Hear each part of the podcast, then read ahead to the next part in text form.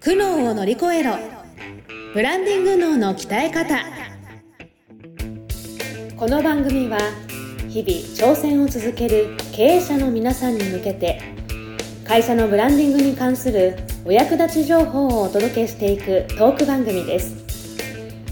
これまで200社以上の相談支援をしてきたコーポレートブランディングの専門家宮前みゆきが分かっているようで分からない。ブランディングのポイントについて分かりやすく解説していきます。企業のファン作りをお手伝いするビジネスツールファンステの提供でお送りいたします。どうもこんにちは。苦悩を乗り越えろ。ブランディング脳の鍛え方。スタートさせていただきます。ナビゲーターのトーマス J トーマスです。よろしくお願いいたします、えー先週からですね実はあのゲストの方に登場していただいておりまして今日もですねゲストの、えー岩野さんとともにお送りさせていただくんですけどもこの方もおりますよ。みよろしくお願いします。みゆき姉さんご挨拶お願いしますはい、皆さんこんにちは。んにちは宮前みゆきブランディング研究所の宮前です。本日もよろしくお願いします。よろしくお願いします。はい、こんな3人でお送りさせていただきます。ちょっと先週聞いてない方もいらっしゃると思うので、岩野さんもじゃあ簡単に自己紹介をお願いしようと思います。はい、あの三重県の伊賀市というところであの事業をさせていただいてます株式会社価値づくりの岩野和馬と申します。よろしくお願いします。いや、いいよろしくお願いします。や先週はね岩野さんのこのこれまでのこの経歴みたいなところから、えーどういう思いでこの株式会社価値づくりを立ち上げてどんなことをされてるのかとお伺いしたんですけれどもう全然時間足んないですね。もっと、もっと超深掘りしたい気になるところいっぱいだったんですけども。いやそう。まあうん。ちょっとねこう絞って伝えていかないと多分わけわかんなくなっちゃうんで。そうそうちょっとね、多面的なので、そう、授業ね。もう気になる方は、あのはい概要欄に岩野さんにつながるなんか URL あのホームページだったりのリンク貼ってありますので、そこから直接岩野さんにアプローチしてください。はい、お待ちしてます。で詳しくは本人に聞いてください。そしてこの番組ではですね、そうあのすごくあのウェルカムでおまお待ちしていただいてるみたいですので、ぜひ一回ですね三重に行ってみるっていうのは皆さんいいと思いますので、ぜひアプローチしてください。この番組の方ではちょっとこう絞らせていただいて、その岩野さんがいろいろやってらっしゃる中でも今日はですね、うんえっ、と日本酒かけるジン。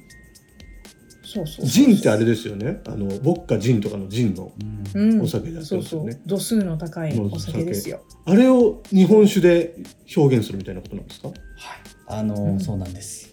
実はあのどういうのかというと、はいはい。ジンっていうのは。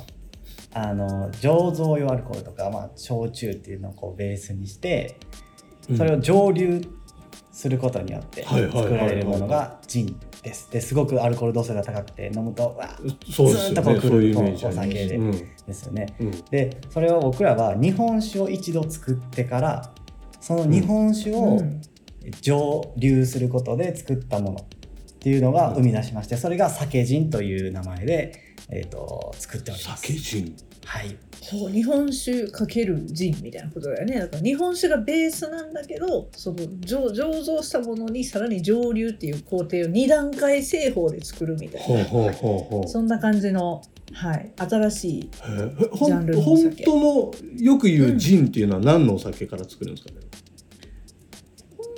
何のお酒？えほ スピリッツって。そうですね。あのスピリッツ。って呼ばれててあのドイツとかあのヨーロッパの発祥になる、あのお酒なんですけども、うんうん。あのでその定義っていうのがあのジェニパーベリーっていう、あの西洋ネズの実というのがあるんですけど、うんうんうん。それを、まあ、ボタニカルって言って香り付けをするしてある、えーアルコールっていうのが一応定義になってまして。へー。そうなんですそれを、まあ、ジンと呼ぶというものあそれをジンと呼ぶんだ。はいなるほど。うん、それとそれを日本酒でやっちゃったってことですか？そうなんですそうそう原料自体はまあいいわゆるこ穀物って言うとあれやけど、結構あるよね、はい。あの大麦とか小麦とかトウモロコシで作るっていうのもあるし、はい。いろんなそうそうそうそう、はい、ベースにはなりますものはあるんだけど、うん。しあの香り付けにいそその今おっしゃったジュニパーベリーっていうものを必ず使うっていうのは決まりであるんだけど他の香り付けに何を使うっていうのはそこは結構自由だよね。裁量が。あーなるほどね結構自由な、はい、お酒ですね。ほうほうなのでそれを日本酒を使ってやってみたと。はい。そうそれ面白いよね。どどうしてそれそこに行き着いたんですか？日本酒であジンー確かにそうなるよ。はい、あのそ そののきっかけっていうのが、うんまあ、うん僕ら先ほど言わせてもらった通り農業をやってて米作りをまあやってます。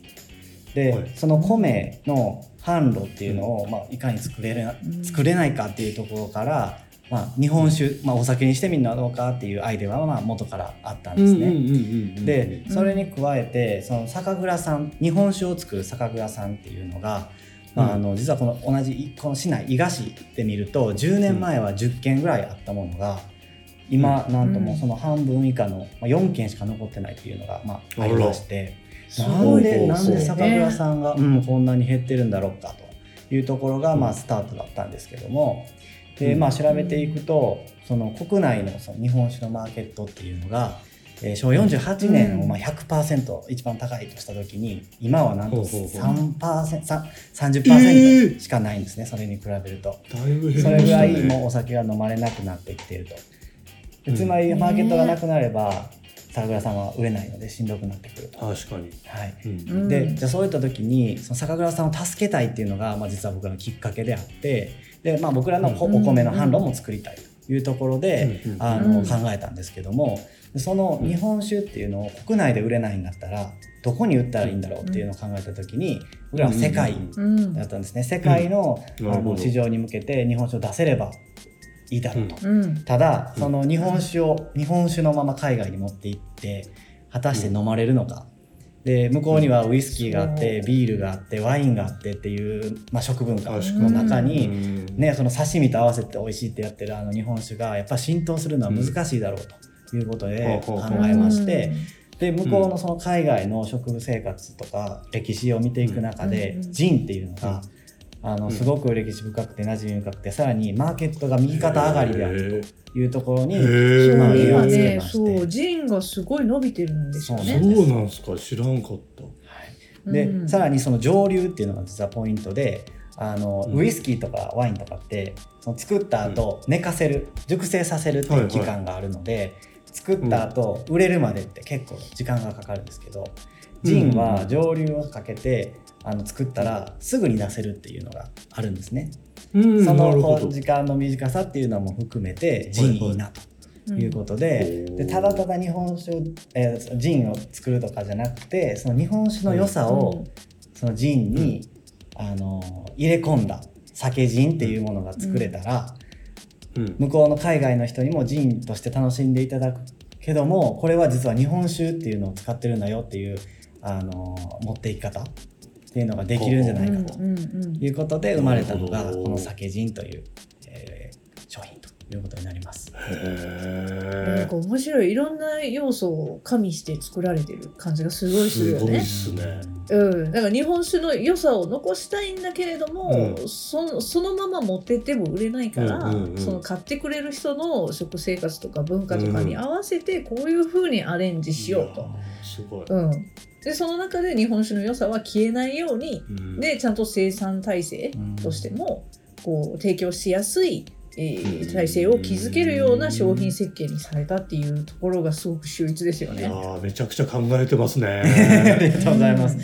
でねそれがほんまにね実際認められるのかっていうのは僕らも不安やったんですけど、でも、うんでうん向こうの、えっと、ヨーロッパのあの本場の品評会に実は出させていただきまして。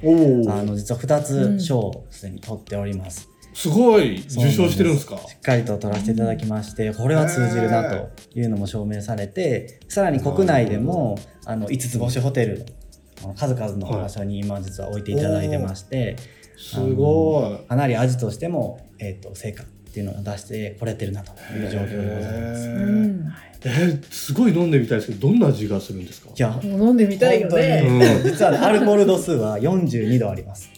だから結構こう高いこうガーッとくるかなって思うんですけど意外と飲んでみると、あの口当たりがこう丸くてまろやかででそれもやっぱりその日本酒っていう部分のそのまろやかさ甘みっていうのもしっかりと、まあ、残るしでさらにあのジンはボタニカルっていう香り付けをするっていうのが特徴なんですけど、僕たちの作った酒陣は、あの三重県にある熊野っていう地地区のあの柑橘系を香り付けに使わせていただいておりますので、そのさっぱりとしたフレッシュな、あの柑橘系の香りも爽やかなんだよね。うわー気になる。そうなの。飲みたいでしょ？めちゃくちゃ気になる。飲みたい。ぜひ、ね私一回ねあのバーを経営なさってる方にね飲んでもらったんですよ。ほうほうこほう。の酒ジンのその一本目賞を取ったやつをね、うんうんうんうん。持って行って。でやっぱりお酒飲み慣れてない方はねジンってやっぱきついね、うんうん。今野さんおっしゃるみたいにアルコール度数がすごいんでおーってなるんだけど、飲み慣れてる方からしたらこれめっちゃ飲みやすいでってその人マスター言ってましたよ。もう俺これ冷蔵庫に入れてたらもうグビグビ飲んですぐなくなるわーって言ってましグビグビやばいやそうそうなんですそんなジンは珍しいんだと思います。いや僕らのねコンセプトっていうのが、女性がかっこよくうん。ロックとかうん。ストレートで飲めるジンっていうのを目指して、その風味っていうのを作っていってまし素て普通ジンっていうのはカクテルベースこうジントニックとかってトニックで割ったりとか割るのが、そうですねそんなイメージ。普通なんですけど、あえてその日本酒の香りを残しロックとかストレートで飲めるというのが、まあ、うちのこだわりというか、なっておりますね。うんうんいろんな角度からいろんなことを考えていいろんなことでやっててるるのすごいっすね。それで美味しく仕上がってるっていうのが。いやー。そう。はあ気になる。どこで飲めるんですか一体酒陣は？これねどこで飲めるんですか？実は先ほどお話しさせてもらった通りですね。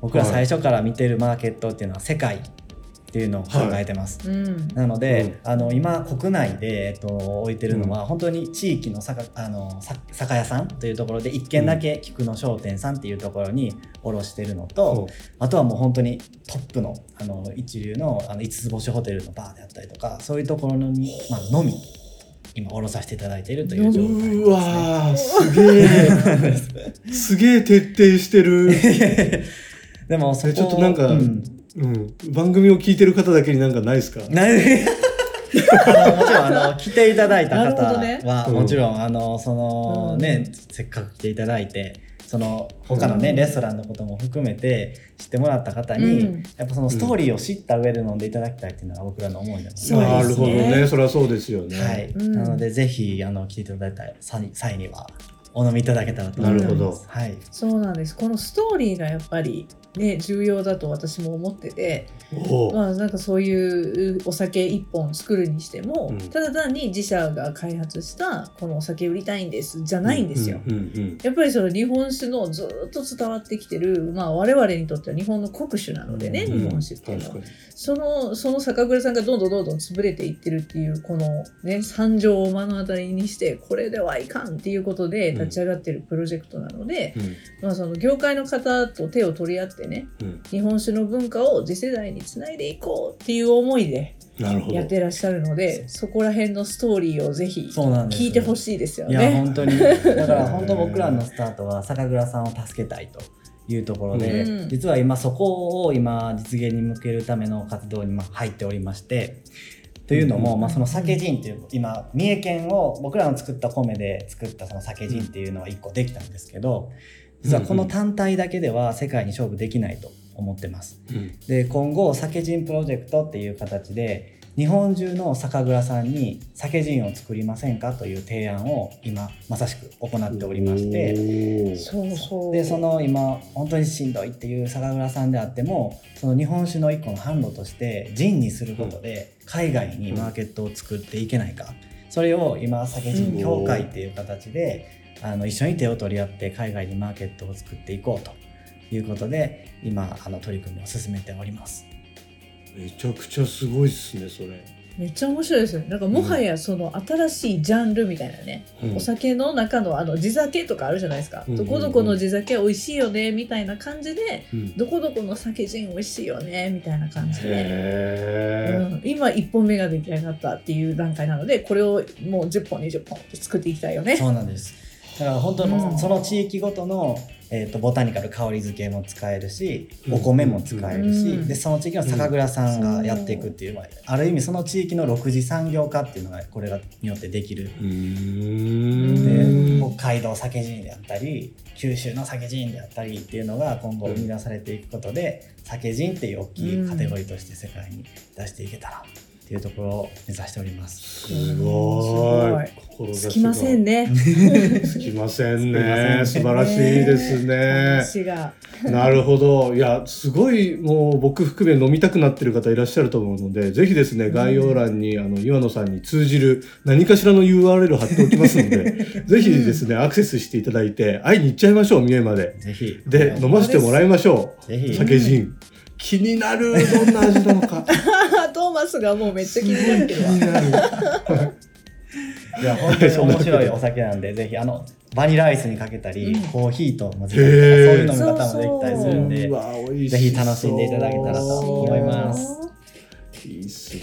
いや、気になる。いや、いいストーリー、ストーリー戦略というか、なんか、そうねブランディングの本姉さんらしい解説も入り、とても面白い回でしたけども、えっ、と、楽しかった。ね、楽しかったですが、今週はこれぐらいにして、来週もう一週だけ岩野さんにゲストで登場していただこうかなと思がとうございってますので、お願いします。来週どんな話になりますか、姉さん？